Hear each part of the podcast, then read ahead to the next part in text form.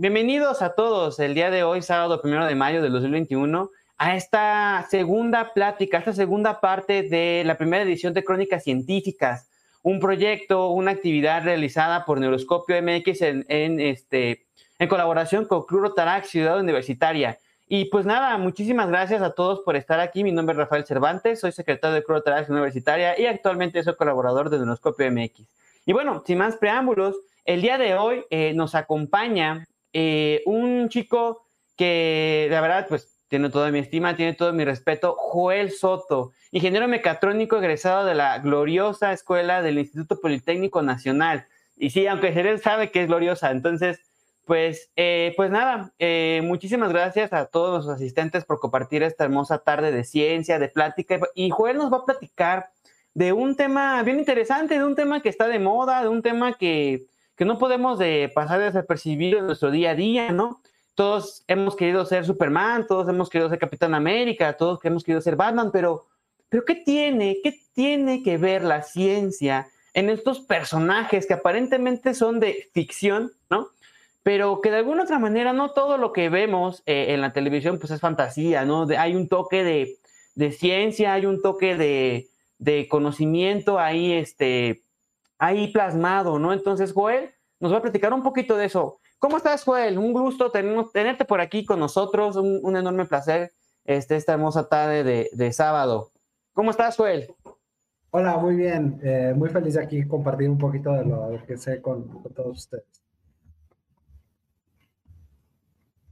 Muchísimas gracias, Joel. Pues sin más preámbulos, pues comenzamos con tu charla. Este, estaremos al pendiente de las redes sociales por cualquier duda que le quieran preguntar a nuestro ponente el día de hoy pregunten, va, a platicar, es un chico que sabe muchísimo, extraordinario ser humano. Entonces, pues adelante, Joel, sin más preámbulos, pues arráncate con lo que, con lo que nos vas a contar el día de hoy.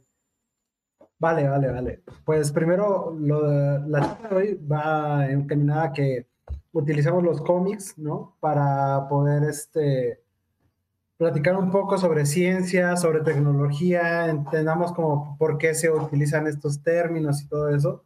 Pero lo primero que quiero decir es que yo no soy científico, ¿no? Hay una diferencia muy clara, ahí es como una, una imagen, ¿no? Hay una diferencia muy clara entre ser científico e ingeniero, ¿no? Esa sutileza que los, los físicos y los matemáticos tienen, pues los ingenieros no, ¿no? pero por otro lado hacemos cosas muy prácticas, ¿no? Entonces, la charla que voy a dar hoy va encaminado a eso.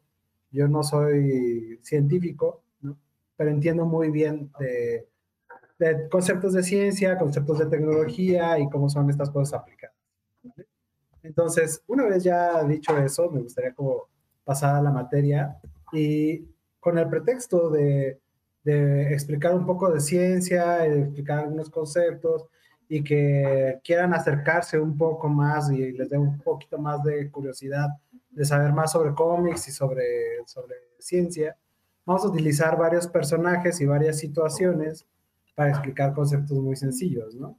En este caso, por ejemplo, tenemos a Superman, que clásicamente siempre eh, lo sabemos, ¿no? Cae esta Luis Lane y él la salva. Es una de esas grandes cosas que hemos visto en, en los cómics. Sin embargo, pues no importa si Superman la agarra o si cae sobre concreto o cualquier otra cosa, el problema es que ella lleva mucha fuerza, ¿vale? Y, o sea, como estos memes lo, indican, ¿no? Hay varias leyes de Newton que impedirían que, que Lois Lane fuera rescatada por Superman. ¿Por qué? Porque una vez que eh, Superman está debajo de Lois Lane, no es que básicamente se absorba esa energía, ¿no? Se disipe, sino que sigue y lo que pasaría realmente es que si está cayendo eh, Lois Lane y llega al contrario Superman con velocidad agregada, pues terminaría partiéndola en dos, ¿no? Entonces es esa pequeña magia que puede existir en los cómics, que en la vida real no, y es por eso que ustedes ven que cuando cae alguien o que desean eh, eh, parar la caída, ¿no? libre de alguna cosa, se trata de disipar esa energía poco a poco. Porque si lo haces como de sopetón, pues es realmente eso lo que te mata, detenerte abruptamente, no que te detenga algo, ¿no? Entonces, bueno, por ahí iniciamos. Y otro de mis personajes favoritos, Thanos, eh, aquí está agarrando como el guantelete del infinito, ¿no? Y en el caso del guantelete del infinito es interesante porque lo conforman las gemas del infinito y es como una, una concentración de todas esas fuerzas del universo, ¿no? En el caso de los cómics de Marvel, pues dicen que es la gema del tiempo, espacio, mente, realidad, alma y poder, ¿no? Y bueno, esto eh, suena fantasioso porque pues al final es eh, algo que crearon como para explicar que existen todos estos ejes de realidad, pero tiene un sentido más allá de eso, ¿no? Con Ant-Man, por ejemplo, nosotros vemos que se hace chiquito y que puede interactuar con moléculas y partículas y todo eso. Y eso nos lleva a la teoría de cuerdas. La teoría de cuerdas, pues es una serie de hipótesis científicas y modelos fundamentales de física eh, que asumen que las partículas subatómicas aparentemente puntuales son en realidad estados vibracionales de un objeto extendido más básico llamado cuerda o filamento. ¿Eso qué significa? Bueno, eso significa que lo que antes veíamos como una partícula, con la cual podíamos interactuar, ahora eh, lo podemos modelar como una especie de cuerda, ¿no? Ahí podemos ver cómo en vez de estar como en un estado lineal, esta cosa vibra, ¿vale? ¿Y por qué esto que les estoy contando es interesante? Porque pues nosotros eh, hemos visto en varios cómics, incluyendo Doctor Strange, que existen varias realidades y varios universos. Esta forma en la que vibran las partículas, que vibran las cuerdas, que es justamente lo que hace que, que Ant-Man pueda eh, viajar y poder transmitir como este tipo de cosas y interactuar con los objetos, eh, parece ser que, que, lo más sensato es que nos lleve a pensar que hay diferentes universos. Y esto es algo que desde los cómics, pues, siempre se ha visto, es algo muy común que expliquemos el estado de diferentes realidades con algo que se llama el multiverso. El multiverso lo que quiere decir o lo que explica es que tenemos diferentes personajes en diferentes situaciones y aunque son los mismos personajes, en diferentes universos se, se comportan de forma diferente. Y eso es algo que nosotros, digamos, en los cómics somos como muy, eh, estamos muy familiarizados con ese tema, ¿no? Pero eh, sucede que la física, gracias a la teoría de cuerdas, nos estamos empezando a dar cuenta de que es muy posible que existan varias realidades.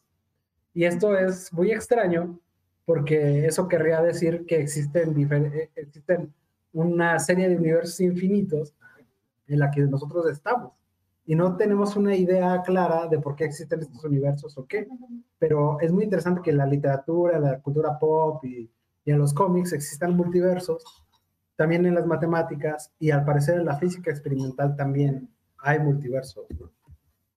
Eh, y aquí pongo un meme de, de los Spider-Man, ¿no?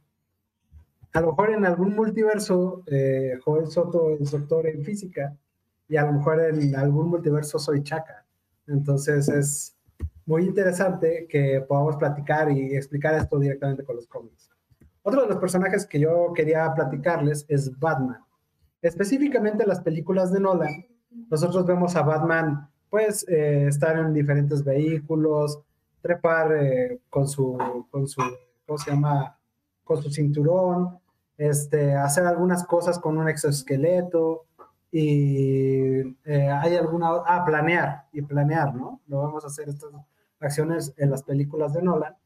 Y curiosamente todo eso que vemos dentro de esa película eh, son cosas que se pueden hacer en la vida real. Y dirán, pero es que esto es muy fantasioso, ¿cómo es que puedes subir tan rápido, ¿no? Con una cuerda. Lo único que hicieron dentro de la película de Nolan es como tratar de hacerlo más chiquito, condensarlo, eh, poderlo agregar todo, ¿no? Pero esta malla, por ejemplo, que le ponen a la capa de Batman para que sea maleable y pueda tener diferentes estados, eso existe. Este, esta moto también fue hecha y funcionaba y se podía mover así como la ven en la película. Igual que el, el, el Batimóvil, yo también, yo la llegué a ver en físico cuando lo trajeron a México y digo, además de que es bastante chiquito, pues son cosas que, que, en la película trataron de acercarse lo más posible a la realidad, tratando de, llevar esto como la ficción a lo más cercano posible a la realidad. Y es curioso que muchas de las cosas que parecen muy fantasiosas, como por ejemplo la armadura de Batman, eh, realmente existe, ¿no? las placas de Kevlar son un tipo de armadura que se ponen los policías y los militares para poder luchar contra las balas, ¿no? Otro personaje del que quería hablar es Iron Man. Iron Man le pasa algo muy parecido en la primera película a, a Batman. Muchas de las cosas que ven hacer a Iron Man están basadas en cosas de la vida real. Y es como, neta, un güey puede volar. Bueno, sí, sí, sí, sucede que realmente un, tipo puede volar, un tipo puede volar eh, si se pone el, eh, y además muy, muy parecido a, a, Iron Man, si se pone como el jetpack y todo esto, ¿no? Eh, ¿Cuál es la diferencia con la vida real? Pues que necesita una cantidad enorme de energía para poder viajar y planear y poder hacer las cosas que, que hace Iron Man, ¿no? Este, pero se puede hacer. Hoy en día creo que los viajes que, que, tienen proyectados no duran más de 15 minutos, precisamente por eh, la cantidad de combustible que necesita llevar. Pero bueno, es una de esas cosas y además hay otro traje que no necesariamente es como por combustión, no, no es un jetpack, sino que utiliza agua. Y en el de agua es, es más bien en el que se, se, ¿cómo se llama? Se basaron para poder hacer este viaje y estos vuelos de Ironman. No por esto quiere decir que si va viajando y va volando y cae este, directamente al suelo no le va a pasar nada. Eh, es curioso porque dentro del traje de Iron Man existe un humano todavía, ¿no? Entonces no importa si tienes una armadura súper tosca o lo que sea, si esto que había dicho en la primera diapositiva de disipar la energía poco a poco, desacelerar poco a poco no sucede, pues lo que pasaría es que a lo mejor, pues puede ser que Tony Stark estuviera intacto en el cuerpo, ¿no? Pero todos sus órganos internos y el cerebro le estallaría por el impacto. Entonces, bueno, hay algunas cosas que siguen siendo fantasía, pero, por ejemplo, en la segunda película, él en su casa realiza un este, acelerador de partículas. Y curiosamente en su casa lo hace, y más allá de descubrir un nuevo elemento que tal vez sea un poco fantasioso, incluso hay un, un ¿cómo se llama? Un físico premio Nobel que hizo un acelerador de partículas en su casa. Ese tipo de cosas son muy interesantes porque parecen salidos directos de la ficción pero vamos, está más cercano a la realidad de lo que uno creería, ¿no? Eh, también quería hablar de Venom. En el caso de Venom, este, pues creo que la referencia es muy, muy, muy clara, ¿no? O sea, nosotros tenemos a, un simbiote, en, este caso, eh, que se apodera como del cuerpo y le da otras capacidades y le ayuda a ser más poderoso y todo ese rollo. Y este es un concepto salido directamente de la ciencia, de la biología, de las cosas que vemos todos los días. Eh, hay, muchos micro, hay muchos microorganismos y organismos que funcionan de forma simbiótica con otro y que es solo así como puede sobrevivir. Entonces, por ejemplo, hay un hongo que puede meterse en las hormigas y poco a poco se va apoderando de su cuerpo hasta que lo maneja por completo. Eso quiere decir que la hormiga, o sea, se ve como hormiga, se mueve como hormiga, pero realmente es el hongo el que está dirigiéndola, ¿vale? Y eh, el concepto del simbiote en Venom eh, es muy interesante por esto, porque es igual un microorganismo, no un microorganismo, es como un, ser viviente que necesita un host, un, eh, un portador para él poder sobrevivir pero que le genera esta simbiosis en la que se está beneficiando a ambos, ¿vale? O sea, uno recibe poderes y el otro recibe el, alimento que necesita. Y eso es muy interesante porque hay muchos organismos que se manejan de esa forma y algunos son tan escalofriantes como que pueden tomar el control por completo del organismo, ¿no? Esos son eh, algunos de los eh, personajes y situaciones de los cómics que yo quería como tocar ¿no? Aunque, bueno, existen una infinidad más de situaciones que podemos platicar, ¿no? Entonces, eh, en este momento, lo que yo quisiera es que saber si tienen preguntas o que me contara un poquito, Charlie, qué dudas tiene sobre los cómics para que las fuéramos este, disipando poco a poco. A ver, dime, Charlie. Sí, no, pues súper interesante, pero no sé si puedes regresar a tus primeras, este, a tus primeras imágenes, porque claro que sí hay un montón de, preguntas, un montón de dudas. Eh, todo esto se me hace fascinante, ¿no? Primero que nada, este, bueno, hablas de Superman, ¿no? Y de todos esos superhéroes que, que de alguna otra manera son capaces de detener, ¿no?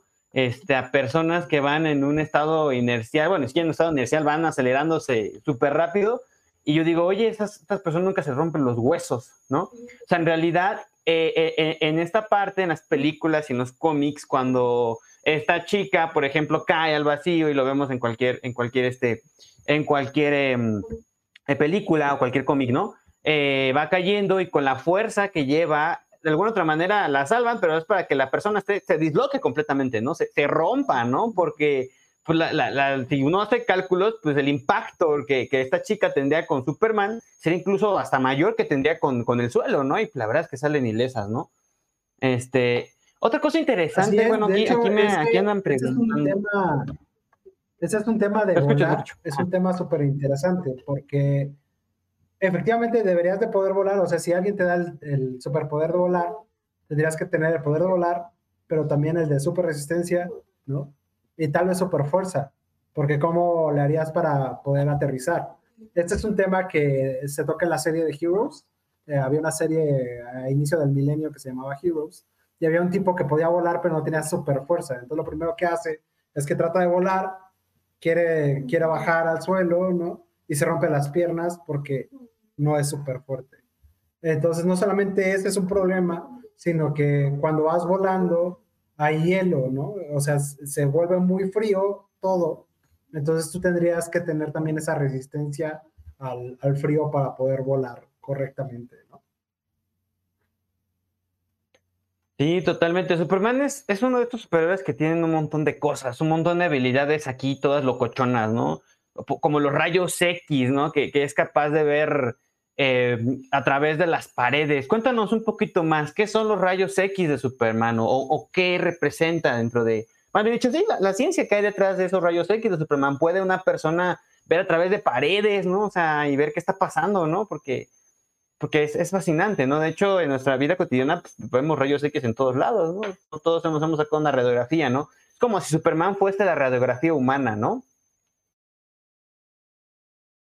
Bueno, realmente existen varios, este, ¿cómo se llama? Varios rayos, varias longitudes de onda, ¿no?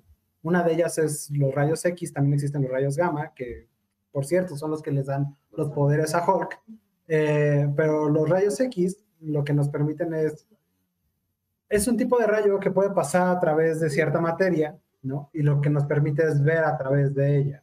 Pero nosotros tenemos diferentes formas de poder ver Aquí lo que, lo que pasaría con Superman es que él podría ver diferentes longitudes de onda, ¿no?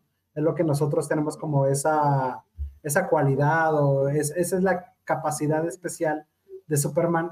Pero también es muy interesante hablar de esto de los rayos, ¿no? Porque existe, por ejemplo, la mujer invisible en los Cuatro Fantásticos y es un poder muy común el ser invisible, ¿no?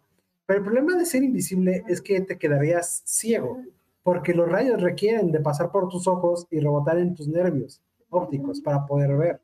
Entonces, si tú no tienes una barrera que reciba esos rayos, te quedas ciego. Entonces, esa, es una de esas cosas con las que, de hecho, más o menos por ahí de, del 2000 ha jugado mucho con eso, porque no podrás ser invisible sin quedarte ciego.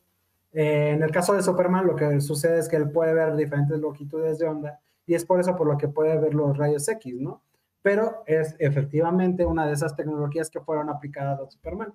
De hecho, algo interesante es que en, la, en las primeras este, historias de Superman, Superman no volaba.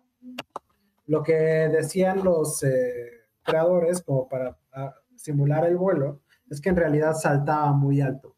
El, poder este de volar vino después pero eh, lo que decían es que él era como un saltamontes, o sea, al ser súper fuerte, él podía saltar muy alto y eso implicaba poder saltar rascacielos.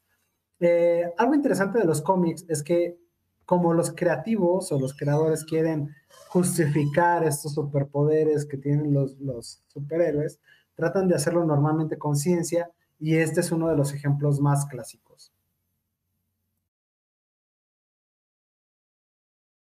Wow, o sea, de verdad que luego a veces uno se pregunta, no, o sea, fíjate, no sabía eso, o sea, te, si eres invisible te quedarías ciego, ¿no? O sea, la ciencia te dice que eso pasaría, ¿no? Y, y, y, Superman, bueno, nosotros eh, vemos hasta cierta longitud de onda la que llamamos la luz visible, ¿no?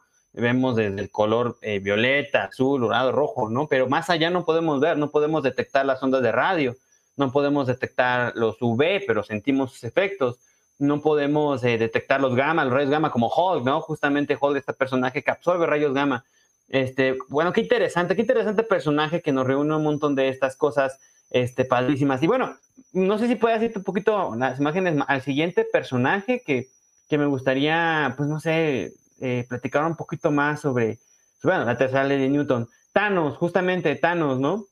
Este, eh, las gemas del infinito, que se, dice, bueno, no sé, y tú me dirás, ¿no? ¿Qué tan, ¿Qué tan cierto es que existan objetos con tal poder de magnitud, ¿no? O sea, una piedra que te controle cada, cada esencia del universo, espacio, alma, mente. ¿Qué, qué, dice la ciencia? ¿Cuál, ¿Cuál de estas gemas del infinito podrían tener más sentido científico y cuáles de plano son pura fantasía? Bueno, eh, es curioso esta pregunta de cuál gema del infinito podría realmente existir, eh, porque sabemos, sabemos que hay mucha materia que puede caber en algo muy pequeño. Y lo sabemos porque existen las singularidades dentro de los, ¿cómo se llama? Dentro de los agujeros negros, ¿no? Entonces, eh, tal vez la del poder, ¿no? Tal vez la del espacio. Poder, tiempo y espacio deberían de estar como juntas, unidas en un solo lugar, porque se considera que dentro de la singularidad esa materia es infinita, ¿no? Entonces dentro de esa materia pues está como toda la materia de un largo galaxia, ¿no? Y se, se pone en un solo punto. Y desde ese punto pues es desde donde pueden como crecer, ¿no? Entonces es eh, justo esta como característica que podría tener y sería en un espacio muy reducido. Seguramente este es el concepto de donde saca, Jim Starling sacó esta, esta teoría, ¿no? De que podrían haber piedras del infinito, porque hay mucha materia que podría estar concentrada en un solo punto. Una de las teorías sobre el universo dice que en algún momento pues va a haber como varios agujeros, perdón, varios eh, hoyos negros, se van a terminar consumiendo todo el universo para llegar a una singularidad y otra vez volver a explotar en un Big Bang, ¿no? que es algo como de, de lo que solemos este, eh, platicar mucho en los cómics, pero también mucho en la ciencia. Y es curioso porque eh, esto querría decir que absolutamente todo lo que es, todo lo que hubo y todo lo que habrá, en algún momento estuvo en un solo punto, lo cual es como muy interesante para dejarte despierto todas las noches. Totalmente de acuerdo. Fíjate que justamente pensaba en eso el otro día, dije, eh, espacio-tiempo, ¿no? Eh, pues de la, teoría de la relatividad de Einstein nos habla sobre el espacio-tiempo, ¿no? Y, este, y la, otra gema que mencionaste era la del poder, ¿no? O sea, yo creo que si las gemas del infinito existieran, eh, tener, tan solo con estas tres, tener el poder de controlar el espacio-tiempo, estaría pues súper genial, ¿no? Este, vamos al que sigue. tengo muchas, muchas este, preguntas al respecto y aquí tenemos también una pregunta de, un chico que nos está siguiendo. Enseguida la atendemos.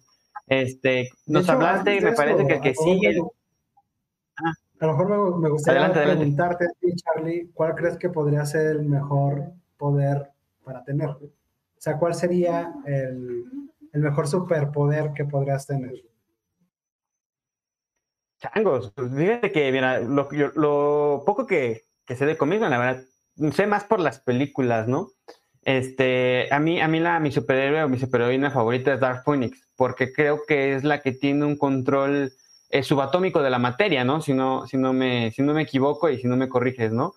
Entonces, yo creo que ese superpoder, o sea, estaría súper genial. De hecho, los mismos cómics la consideran una de las mutantes más poderosas que existen, ¿no? La Dark Phoenix. No sé, este, eh, creo que ese superpoder estaría genial, poder controlar eh, eh, la, materia a nivel subatómico. ¿Qué implicaría? Científicamente, ¿qué implicaría que alguien pudiese controlar la materia a nivel de quarks, a nivel de muones, a nivel de, todas estas, lo que nos habla el modelo estándar de la física, ¿no? Que por cierto, ya eh, actualmente se ha visto que probablemente sea, este modelo tenga una fisura, ¿no? O sea, ¿qué implicaría tener un superpoder de ese tipo, Joel? Pues lo que implicaría es que necesitarías mucha energía y moverías mucha energía y, bueno, en realidad eso es más o menos lo que están haciendo en el CERN, ¿no? Con el acelerador de partículas, como poniendo en, en ahí jugando con los átomos y liberando energía. Y esto lleva a unas cosas que se llaman, pues, singularidades, ¿no? Y parece ser, ¿no? Que estos experimentos recrean de alguna forma el Big Bang, ¿no? Generan pequeños agujeros de gusano, pequeños este, agujeros negros, y existe una probabilidad real, o sea, esto es real, existe una probabilidad real muy pequeña, pero existe, de que uno de esos absorba todo el, el, mundo y toda la galaxia.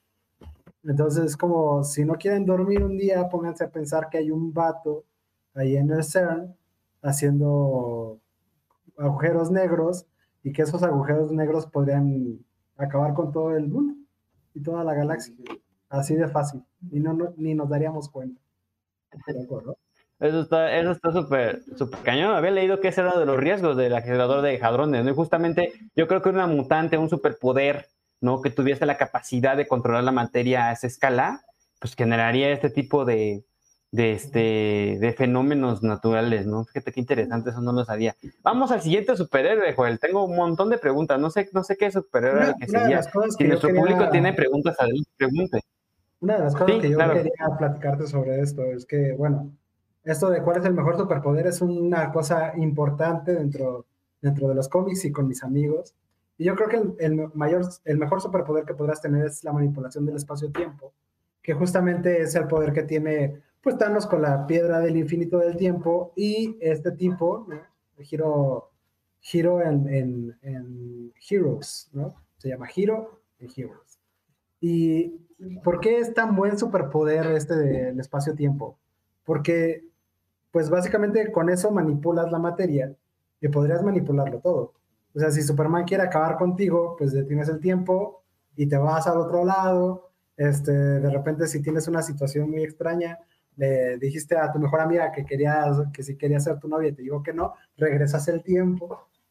Entonces tiene como muchas eh, bondades manipular el tiempo y además de todo te puede permitir viajar muy rápido a otros lugares.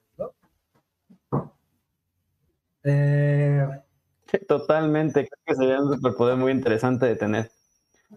Súper. Bueno, este, nos platicabas, Joel, voy a, voy a darme un brinco ahí al, super, uno de los superhéroes que nos, que nos platicaste, y es Iron Man.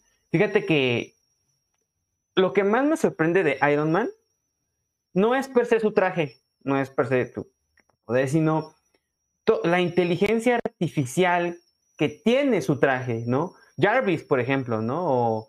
O, este, Jarvis o, o, esta que, en las películas ya le llamaba Friday, ¿no? No sé, ¿qué tan lejos estamos de ver eso en la vida real? O no sé si ya se esté viendo en la vida real. Una supercomputadora que literalmente tome decisiones por ti y le digas, este, Jarvis, calcúlame esto, Jarvis, calcúlame el otro, y, y esa inteligencia o esa capacidad de darle una mente propia a, objetos como robots o, bueno, tú me entiendes, ¿no? ¿Qué tan lejos estamos como humanidad llegar hasta ese, pues hasta ese punto?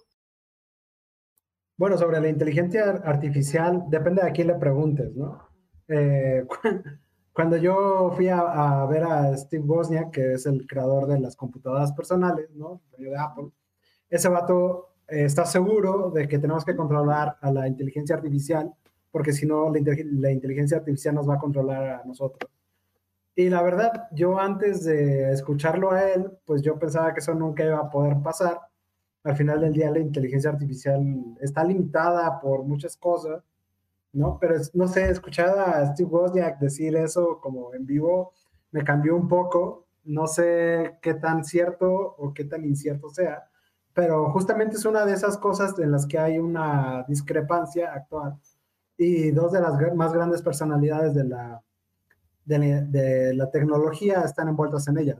Elon Musk cree que debemos de, de coartar la libertad de la inteligencia artificial y este, ¿cómo se llama? Eh, Zuckerberg, Zuckerberg cree que debemos dejarla libre, ¿no? Que, que siga su curso y que nosotros aprendamos de ella y todo ese rollo. Pero algunas personas en Google ya han descubierto que si los dejas libres, ellos empiezan a hablar en su propio idioma que no podemos entender los humanos. Entonces, eso nos lleva a muchas conclusiones. Si a mí me preguntas mi perspectiva como, como persona que estudió la ingeniería en mecatrónica, pues yo veo muy difícil que la, que la inteligencia artificial pueda dominar a los humanos. Es como, se puede adueñar del Internet, eso sí, ¿no? Y eso es casi adueñarse a los humanos, pero pues no necesitas el Internet realmente para vivir, ¿no? Entonces, siempre y cuando, siempre y cuando este, decidas no usar WhatsApp, probablemente puedas sobrevivir. Híjole, quién sabe si podamos sobrevivir sin internet.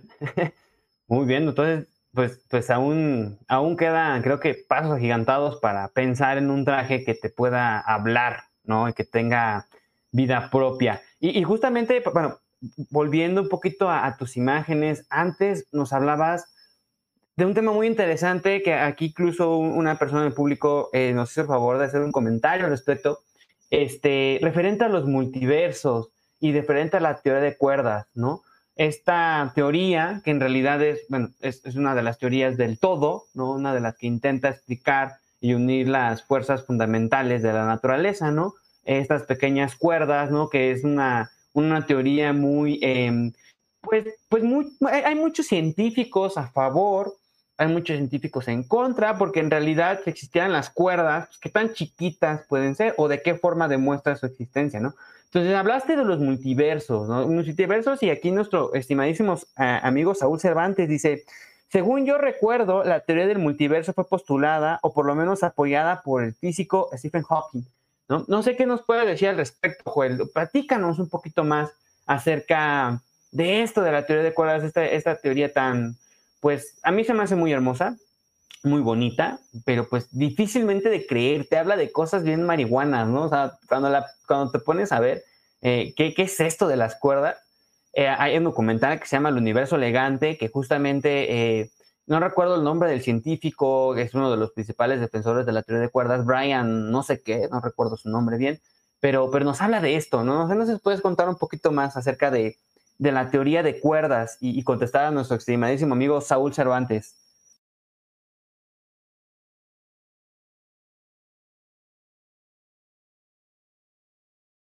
Bueno, lo que sucede con la teoría de cuerdas es que eh, es un intento, es un intento porque nosotros podamos describir el universo, pero no, nosotros teníamos problemas con poder eh, saber la posición de las partículas, al mismo tiempo de, de poder medirlas. Entonces, no sabíamos exactamente qué pasaba cuando las observábamos. Y uno de los intentos para poder eh, integrar la fuerza gravitatoria dentro de una teoría que unificara todo, pues es la teoría de cuerdas, ¿no? Al parecer, al parecer funciona de esa forma. Pero es muy interesante porque eh, el hecho de que ya no digas que es solo una, una partícula y que se mueve de forma puntual, sino que además vibra en diferentes estados, lo que, lo que nos lleva a entender o lo que nos lleva a pensar es que existen en serio multiversos, ¿vale? Y esto es muy interesante porque eh, hay algunos fenómenos que podrían, pues, ¿cómo se llama?, explicarse de esa forma. No necesariamente quiere decir realmente que existan múltiples Joel Sotos y múltiples Charlies haciendo otras cosas en otros universos, pero podría ser, es una de las posibilidades, ¿no? Que, que esta forma de conciencia o estas formas en las que nosotros interactuamos, pues haya diferentes universos coexistiendo en este momento. O sea, no quiere decir que hay otro lugar donde te puedas transportar, sino que aquí, en este espacio, hay otros universos interactuando con nosotros. Wow, o sea, es que qué interesante teoría. Algunos científicos la toman como si fuese eh, incluso una teoría muy, muy, muy controversial, ¿no? Porque de alguna u otra manera este, es difícil demostrar la existencia de estas cuerdas. ¿Qué experimento podríamos hacer para demostrar que existen o no existen? Que la materia eh, verdaderamente está compuesta por estas supercuerdas, ¿no? Entonces, eh, Stephen Hawking fue uno de los científicos que apoyaba esta teoría. Según recuerdo, la, verdad, yo creo que más Stephen Hawking está relacionado con los agujeros negros, ¿no? O sea, como que con la con la teoría del todo sí, pero no sé qué tan, no sé qué tanto se metió él en la teoría de cuerdas. Yo conozco a un, a un este, a un científico japonés muy famoso, que él sí, él sí está, este, como que muy de lleno en esta de la teoría, de la teoría de cuerdas. Eh, creo que es Michio Kaku o algo así se llama así el, el, científico. Es el único que yo conozco. Y Brian Green, que es el que justamente saca el documental este del universo elegante que nos explica acerca de, de, la teoría de cuerdas, ¿no? Pero, pero Stephen Hawking eh, era, era una de las personas que, estaba de acuerdo con esa teoría, la verdad no recuerdo. Hasta donde yo entiendo, el trabajo de Stephen Hawking eh, dio pie a la teoría de cuerdas, pero no recuerdo eh, hasta qué punto él la avaló, la revisó. Seguramente bastante, porque pues al final del día fue contemporáneo de Michio Kaku, y justamente Michio Kaku es el físico del que estaba hablando que de niño hizo un acelerador de partículas en su casa. Y es como que, wow, ese es como un gran objetivo para un hijo, ¿no? Que haga un acelerador de partículas en tu casa es increíble.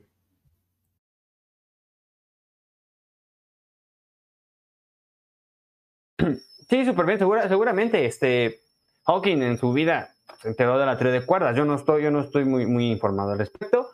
Pero lo que sí te puedo decir es que Hawking fue una persona que estudió los agujeros negros de maravilla, ¿no? Entonces, este, Saúl, Saúl, contestando tu respuesta, pues la verdad, la, teoría de, de, cuerdas nace a partir de, la unificación de las, de, las fuerzas fundamentales, ¿no?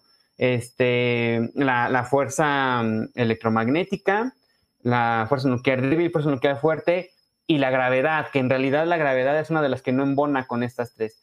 Y justamente ahorita actualmente hay un experimento muy padre que probablemente pueda existir una nueva fuerza, una nueva fuerza fundamental, que, que, que al parecer hay unas eh, partículas eh, subatómicas chiquitas llamadas muones que no se comportan como el modelo de estándar de la física dice, ¿no? Entonces, está interesante, está interesante todo este rollo. Y bueno, qué, qué padre que, que, que, los cómics hablen de esto, de, de multiversos, ¿no? O sea, no se ve tan descabellado si es que esta teoría es cierta, ¿no? Porque tampoco lo sabemos. Imagínate, como dice Joel, imagínate que un Joel sea, este, no sé, eh, domador de caballos y un Joel ingeniero mecatrónico y un Joel, este, pues no sé, así, como en la imagen del A Me encanta ese meme porque, porque creo que es muy chistoso, ¿no? Imagínate que hubiera, imagínate que hubiera un Joel Yudoka en algún lugar, pero que sí fuera bueno. Estaría muy bueno. Eh, hay una cosa que también te quería platicar, sobre todo en el materia de tecnología, y es que a veces la ciencia ficción trae conceptos a la ciencia en realidad. Entonces, por ejemplo, eh, aquí eh, te quería mostrar un, un, ejemplo de algo que pasó con el BB-8 de Star Wars. Déjame, te lo pongo por acá. Y es que para los que conozcan la película, a lo mejor habrán visto este robotcito que se mueve, ¿no? Con este, ¿cómo se llama? en una esfera, dentro de una esfera, y es que ese es un robot de vanguardia. O sea, dentro de la teoría de la robótica, y esa sí es más o menos mi área de mecatrónica, yo dentro de la mecatrónica estudié robótica, y o sea, el robot se mueve eh, a cualquier dirección, ¿no? Y este es un robot de vanguardia, es uno de los robots más eh, sofisticados que existen en el mundo, ¿no? Y me parece súper relevante porque no solamente es un robot eh, en el estado de la técnica, ¿no? Lo más acercado que se puede, sino que además es un robot que tú puedes como consumidor eh, comprar, ¿no? Todos hemos visto este robot a lo mejor de Boston Dynamics en el que se mueve y hace piruetas y cosas así. Pero este robot eh, sucede que sí lo puedes comprar a diferencia de ese, ¿no? Entonces por eso es relevante, por eso es importante, por eso creo que la, ¿cómo se llama? La ciencia ficción vale mucho la pena como para, para dar una revisada y poder estar al, tanto, ¿no? Este, no sé si hay otra pública, otra pregunta de nuestro público. Sí, creo que sí. Dice, dice Samantha, ¿podríamos tener una gema del infinito antimateria? Bueno, creo que acaba de dar una muy buena idea para un cómic de tener una gema del infinito antimateria. Sería como súper genial. se la voy a escribir a Jim Starling en, su Facebook. Creo que es una muy buena idea.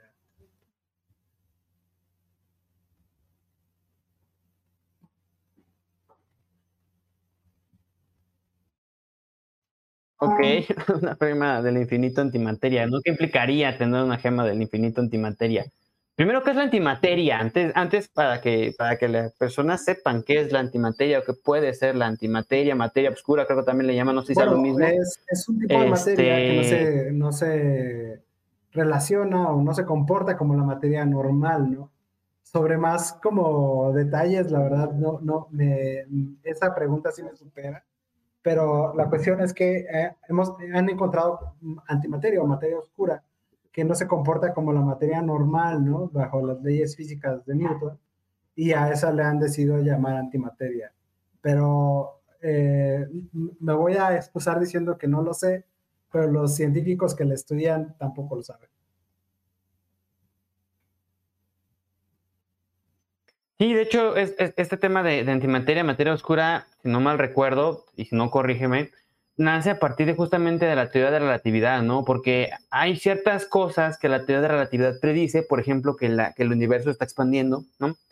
A una velocidad grande, pero ¿qué, qué, qué, qué energía es la que mantiene a las galaxias unidas, ¿no? Es una energía, una materia que no hemos visto, y de ahí justamente sale este concepto de, de materia oscura, de antimateria y un montón de, cosas y, hay interesantes. Ahí si, están interesados en, entender un poquito más de esto, pues es una leída a, las aplicaciones de la teoría de relatividad de Einstein, la constante cosmológica, que después vimos que era un error, pero, pero qué, padre que, qué, padre que, en, este, en este tenor, en los cómics no, y los superhéroes sobre todo, pues nos acerquen un poquito más a, esto, ¿no? Para, vemos que no están del todo, no está del todo fumado la idea, ¿no? De, que, de que algo, vamos dicho, algo explicado con la ciencia puede, puede tener, no, no está tan, digamos, fantasioso, por decirlo así.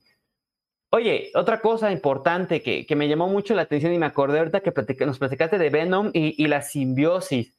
Este, este, este hongo, este hongo eh, es el famosísimo Cordyceps, ¿no? De la familia Cordyceps que incluso hay un videojuego, hay un videojuego muy famoso que se llama The Last of Us. No sé si lo hayan jugado, seguramente muchos de nosotros lo hemos escuchado hablar, ¿no? De, un hongo, de, esta, de esta bacteria que se mete en las personas y las vuelve un poquito locas, ¿no? Y eso es simbiosis, es una relación de simbiosis. Entonces, eh, eh, este, este Venom lo vemos en la película de Spider-Man 3, incluso el mismo ve en la película de Venom, es como una especie de códice, o, o, estoy equivocado, o exactamente qué es este, qué es este, qué es esta cosa que, que manipula los, las cosas.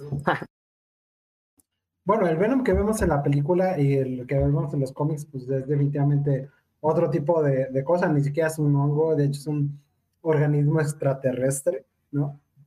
Pero por ejemplo, en, en, en, realidad es una de esas preocupaciones que tienen los científicos. Hay algunas cosas que creen que es como una amenaza grande a la humanidad, entre ellas, por ejemplo, la pandemia que estamos viviendo. Pero una de ellas es que llegue un, un microorganismo de, de, de, fuera del espacio con el que no tengamos como conocimiento y nos invada y no sé, no podamos reaccionar a él, ¿no? Entonces es como nosotros como humanos reaccionando ante eso, pues nos es como complicado, ¿vale? Pero eh, no es un hongo, en realidad Venom, es solamente un, organismo alienígena que necesita de otro cuerpo para poder existir, ¿no? Entonces, no de que algo como eso pudiese llegar a la Tierra, ¿no? Con vida y pudiese, pues, hacer lo que hace, como con no, no, no lo ves tan, tan fantasioso, ¿Lo, ves real. Bueno, en realidad los organismos simbiotes eh, pues tiene como, como muchos problemas, ¿no? O sea, sí le, otorgan características diferentes al portador y es interesante porque, ¿cómo se llama? Pueden interactuar entre ellos, ¿no? Pero este, no, no nos vuelve de superpoderosos ni nos permite este, no sé, este, utilizar los poderes. De hecho, es curioso porque tampoco Venom eh, tiene esa característica. Sí vuelve más poderoso al host, pero en realidad tiene los poderes de la araña porque los obtuvo de Spider-Man, ¿no? Esa es la razón por la que puede hacer como todas estas cosas, pero en realidad Venom por sí mismo, el simbionte Venom, no podría hacer las cosas de, la araña. Lo tiene, o las telarañas y todo eso lo tiene porque estuvo de, de host ahí con este con este Peter Parker, ¿no? Ok, perfecto. Eso, eso, eso la verdad me dejó así como que, órale, entonces, pues no es tan, tan descabellado pensar algo así, ¿no? Este, eh, no sé, eh, ah, no sé si ah, me puedes decir más adelante, creo que hay otro superhéroe del que nos hablaste, yo, ahorita se me olvidaron, pero, pero seguramente cuando vea la, la imagen me voy a acordar puntual de la, de la duda que yo tenía, ¿no? Es Newton. Ok. Multiverso. Ah, Doctor Strange. Justo Doctor Strange, el guapo Doctor Strange, interpretado por un actor en las películas. Esto es como, bueno, el, Doctor Strange ¿no? nos habla más de magia que de, que de por sí de, de, ciencia, ¿no? Pero, pero justamente también toca esta parte del multiuniverso, ¿no? Si no mal recuerdo, digo, eso lo vi en la película, no, no, no, no he leído el cómic de Doctor Strange pero, pero también nos habla esto de, de, que hay posibles multiuniversos, incluso multiuniverso que, que, cósmico, oculto, ¿no? No recuerdo cómo lo llaman, ¿no? Ahí este... Es más magia que otra cosa, Doctor Strange. Lo de, Doctor Strange eh, nos acerca muchísimo más a la magia, ¿no? Eh, él puede manipular el tiempo. Y bueno, eh, esto es un pretexto como para explicar sobre ciencia. Y es curioso porque el tiempo es un concepto que antes pensábamos inamovible, era como una de las constantes, constantes del universo. Y hoy en día sabemos que no lo es, o sea, sabemos que hay diferentes formas de percibir el tiempo, de manipular el tiempo, y además que no es constante. O sea, si tú viajas muy rápido, el tiempo es diferente para ti que para otra persona, ¿vale? Y el tiempo hace como la, la velocidad, hace que se curve el espacio-tiempo, y entonces para ti esa percepción es diferente. Pero por alguna razón no entendemos por qué eh, podemos viajar más rápido o más lento en el tiempo, pero nunca hacia atrás. No sabemos por qué no podemos viajar hacia atrás. Hay algunas teorías que dicen que si pudiéramos como curvar el espacio-tiempo podríamos acceder a otras cosas, ¿no? Pero nunca parece ir hacia atrás del tiempo. No sabemos por qué es esto. Muy bien, pues, no, pues qué interesante, Joel. Este, qué padre, qué, qué padre que, que nos nos acerquemos a esto que, que normalmente nosotros no vemos, pero que la realidad tiene relación con esta cosa que tú y yo nos encanta, que es la ciencia, ¿no? Que es justamente una, una, una, una cosa muy hermosa. Entonces, pues no sé si quieres agregar algo más, Joel. Nuestro público creo que está muy satisfecho con, con, esta charla que hemos tenido. No sé si quieres comentarnos un poquito más, alguna otra cosa que quieras agregar.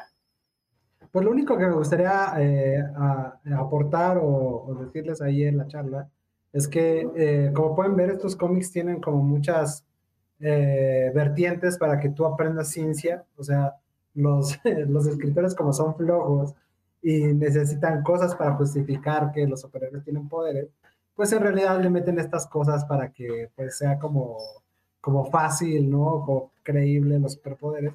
Y esto lleva a que entiendas un montón de cosas y un montón de ciencia sin saber que estás aprendiendo ciencia, ¿no? Entonces, yo diría que si quieren aprender, eh, los cómics son una buena, un buen lugar, pero también, también es un buen lugar para descubrir nuevas historias, nuevos personajes y para mantener sobre todo la, ¿cómo se llama? La imaginación despierta, ¿no?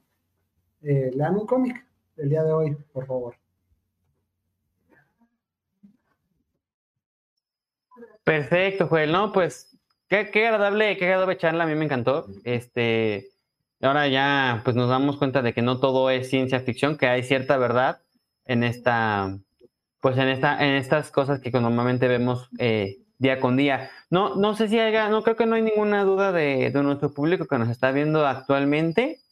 Entonces, este, pues si no hay nada más que agregar, pues eh, Joel, pues te agradecemos muchísimo, qué interesante interesantes temas nos hablaste eh, el, día, el día de hoy, Joel. Muchísimas gracias por tu participación en nuestra primera plática, en nuestra primera eh, eh, versión de crónicas científicas. A nombre de Clorotarax Universitario Neuroscopio MX, pues te agradecemos completamente, Paco. No sé si nos puedas. Ah, está perfecto.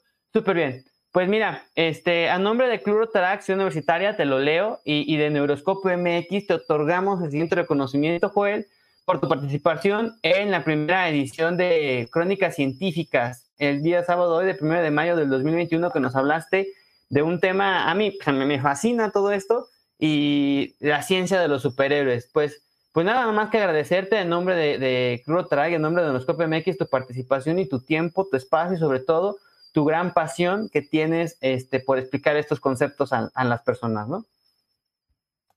Pues espero que les haya gustado, que hayan aprendido mucho con la charla y dense un clavado para que vean qué, tan chidos son los cómics, ¿va? Te aseguro que así va a ser, mi estimado. Pues, pues muchísimas gracias a todos nuestros asistentes de todas las plataformas, en Facebook Live, en Twitch, en YouTube. Les agradecemos eh, de todo corazón su asistencia. Recuerden que estas prácticas son quincenales. Dentro de dos semanas tenemos a Arturo López de Cluro Tarax San Lorenzo y eh, Samantha Salazar, quien es fundadora de Neuroscopio, nuestra queridísima Samantha, fundadora de Neuroscopio, y que actualmente es socia de Club Rotaraxia Universitaria.